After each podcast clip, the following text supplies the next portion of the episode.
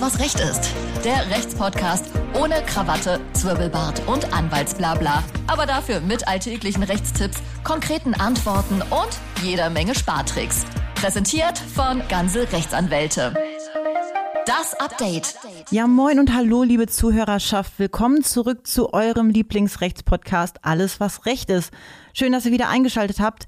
Wir freuen uns. An alle, die mich nicht kennen, ich bin Sina und normalerweise übernimmt mein lieber Kollege und Podcastpartner Martin Wiesel das Intro. Aber diese Woche hat er sich einfach mal erlaubt, krank zu werden. Frech von ihm, aber so ist das nun mal. Deswegen an dieser Stelle gute Besserung gehen raus an dich, lieber Martin. Möge das Antibiotika ordentlich kicken.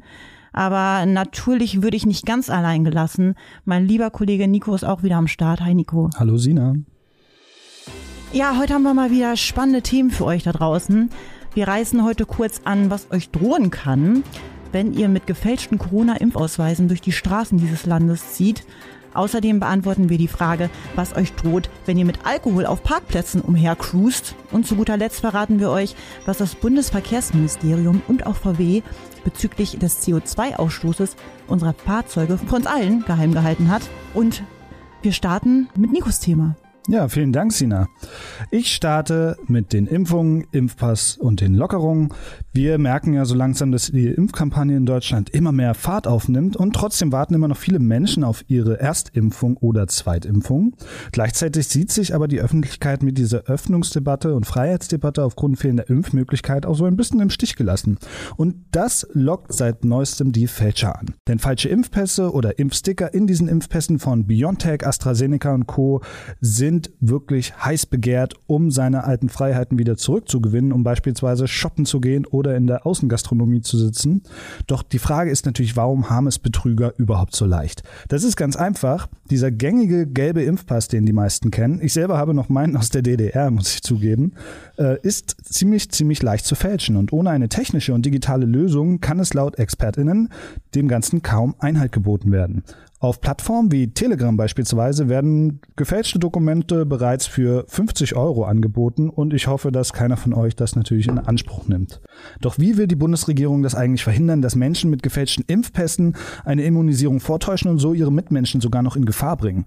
Ganz einfach, ein neues Gesetz soll sowohl der Erstellung falscher Impfdokumente und auch deren Nutzung unter Strafe stellen. Gesundheitsminister Jens Spahn von der CDU hat deswegen einen Gesetzentwurf prä äh, präsentiert, der auch bereits vom Bundestag beschlossen ist und demnächst umgesetzt wird und darin vorgesehen ist, dass zum Beispiel die Nutzung unwahrer Angaben, zum Beispiel gefälschter Impfpässe oder Testdokumente und so weiter und so fort, mit einer Geldstrafe bis hin zu einer Freiheitsstrafe von bis zu einem Jahr geahndet werden kann. Wer diese Dokumente eigenhändig sogar fälscht und an andere Personen ausstellt, dem droht eine noch härtere Geldstrafe und eine Gefängnisstrafe von bis zu zwei Jahren. Also überlegt es euch ganz genau, ob ihr diese dubiosen äh, Angebote aus dem wirklich annehmen wollt, habt Geduld, versucht euch impfen zu lassen und auch dann gewinnt ihr bald wieder eure Freiheiten zurück. Ich drücke ganz fest die Daumen.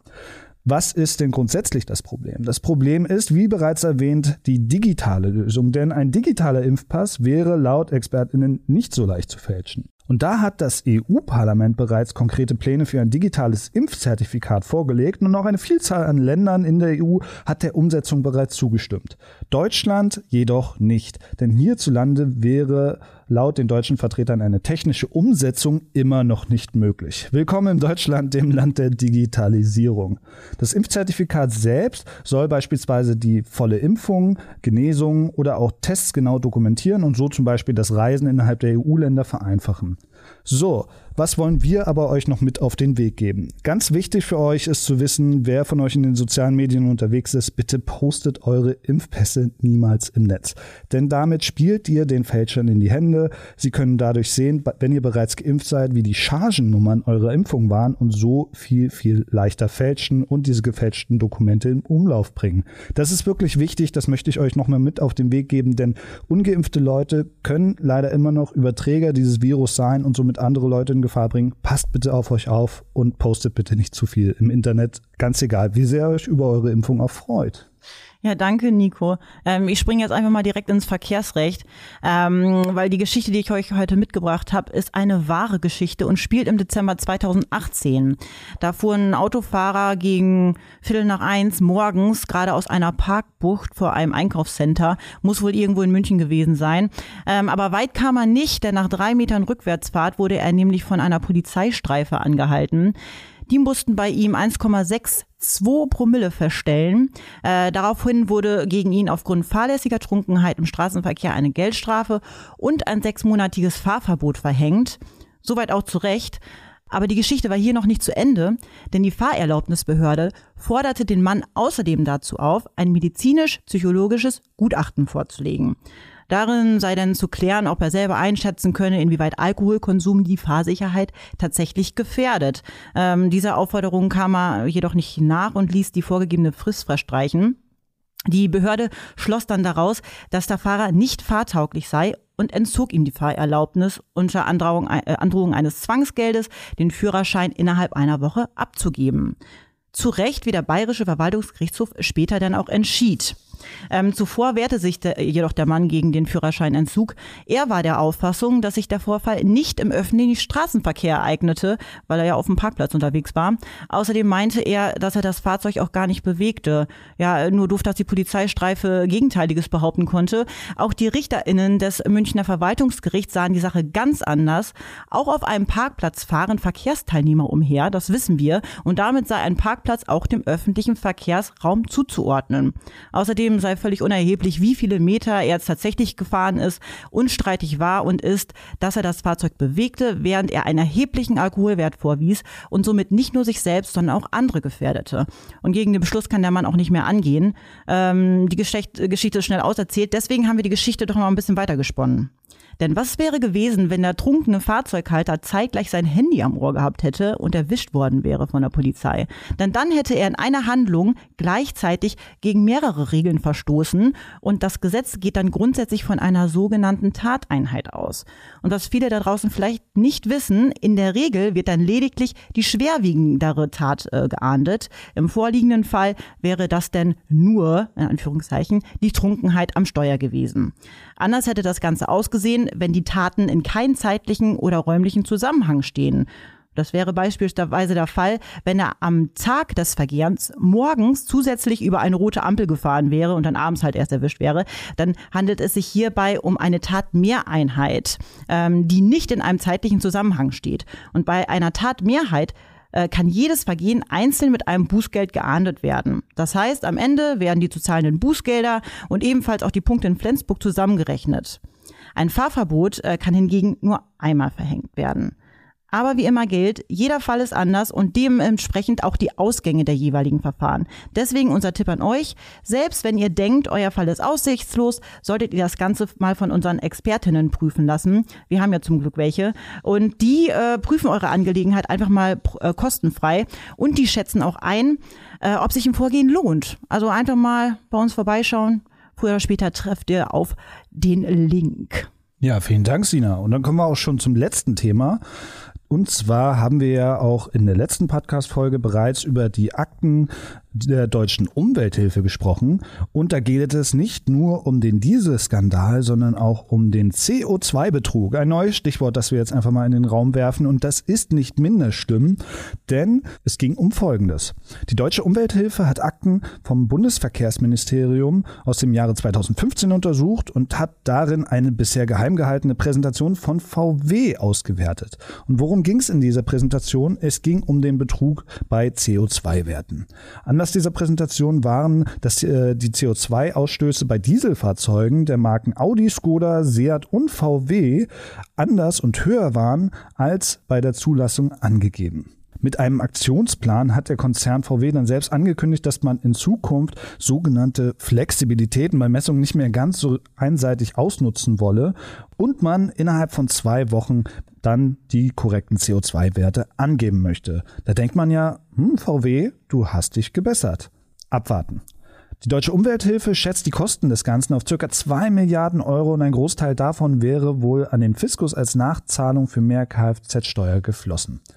Das ist, wie gesagt, ein sehr positiver Vorstoß, jedoch kam es irgendwie etwas anders. Denn nicht nur andere Autohersteller wären da alarmiert gewesen, sondern auch das Bundesverkehrsministerium war dort alarmiert. Zu der Zeit 2015 war es Alexander Dobrindt vor der CSU, der dort als Verkehrsminister das Ganze geleitet hat im Übrigen. Und während die Redaktion anderer Autohersteller da wahrscheinlich nachvollziehbar wäre, stellt sich doch die Frage, warum hat sich denn das Bundesverkehrsministerium so dagegen gestellt?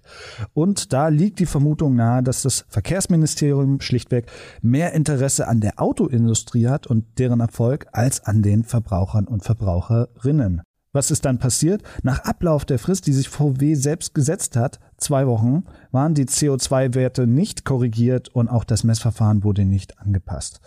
Was da genau diesen Stimmungswandel auch bei VW selbst herbeiführte, weiß man nicht genau. Man könnte aber meinen, dass der Druck vom Bundesverkehrsministerium ausgeübt wurde.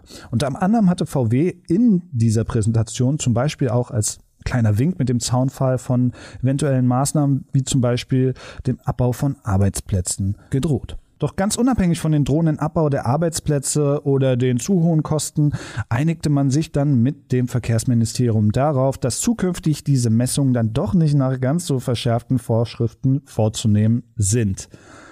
Tja, da ist man als Normalbürger natürlich erstmal verärgert und es ist eine neue Art des Betrugs. Es ist nicht der Abgasskandal, sondern der sogenannte CO2-Skandal.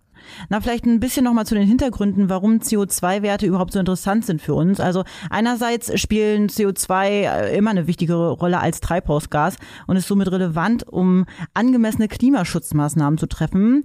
Andererseits, und das merkt ihr als erstes in eurem Portemonnaie, besteht ein direkter Zusammenhang zwischen CO2-Emissionen und dem Spritverbrauch eures Fahrzeuges. Und die Werte wurden nämlich systematisch über Jahre hinweg zu niedrig angesetzt. Im Jahr 2017 betrug der Unterschied zwischen tatsächlichem und angegebenem Spritverbrauch rund 39 Prozent.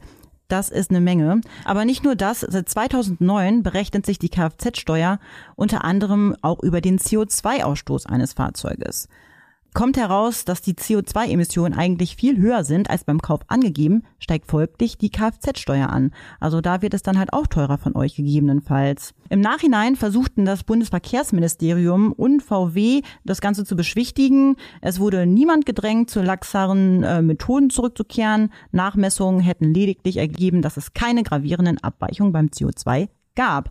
Doch genau hier liegt das Problem. Realistische CO2-Emissionen hätte man mit einer Messung nach dem strengeren Verfahren, und jetzt werde ich Englisch, Worldwide Harmonized Light Duty Test Procedure erhalten können, ähm, wie VW zuerst auch angeboten hatte, aber das kam nicht zustande. Gegen die Herausgabe äh, des Dokuments hatten sich das Bundesverkehrsministerium und der VW-Konzern über mehrere Gerichtsinstanzen hinweg gewehrt wie wir jetzt mitkriegen, letztlich vergebens. Also wir halten euch an dieser Stelle auf dem Laufenden, wie das Ganze weitergeht. Entweder hier über unseren Podcast auf unserer Website oder ihr abonniert unseren kostenfreien Newsletter. Darüber erhaltet ihr einmal im Monat Rechtstipps, Spartricks und die heißesten News rund ums Verbraucherrecht. Danke fürs Hören an dieser Stelle. Ich gebe weiter an Nico. Ja, und wir wollen natürlich abschließen. Und zwar, erstens möchte ich ankündigen, das Grundgesetz hatte Geburtstag uh. am 23. Mai.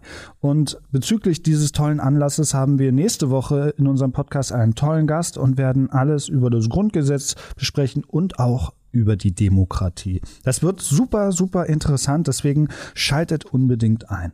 Und abschließen wollen wir die Folge mit ein wenig Musik. Ihr wisst ja bereits, wir haben eine eigene Spotify-Playlist erstellt. Die heißt All You Need Is Law und dort füttern wir euch immer wieder mit toller Musik passend zu unseren Themen. Meine Auswahl, die ich heute auf die Liste packe, ich habe über die Impfpässe gesprochen und die wird man auf jeden Fall immer brauchen, wenn man rausgeht, um seine Freiheiten wieder zu erlangen, um die Außengastronomie zu nutzen und so weiter. Deswegen packe ich auf die Playlist I Can't Go On Without You von Kalio. Sina, was würdest du aufpacken? Naja, ähm, äh, lag ganz nah, äh, betrunkener Autofahrer. Ich habe jetzt einfach mal das Lied Herbert Grönemeyer mit dem schönen Songtitel Alkohol auf die Liste gepackt. Ja, tolle Wahl, nicht schlecht. Und als letztes haben wir über CO2-Ausstöße gesprochen. Da dachte ich an Holy Smoke von der Band Palace. Wir wünschen euch viel Spaß beim Hören und Schaltet auf jeden Fall das nächste Mal wieder ein. Es wird wie immer super interessant. Abonniert diesen Podcast, schreibt an podcast.gansel-rechtsanwälte.de, wenn ihr Feedback oder Fragen habt. Und wir freuen uns, euch bald wieder zu hören. Bis nächste Woche. Tschüss. Ciao. Alles, was Recht ist. Der Rechtspodcast von Gansel Rechtsanwälte.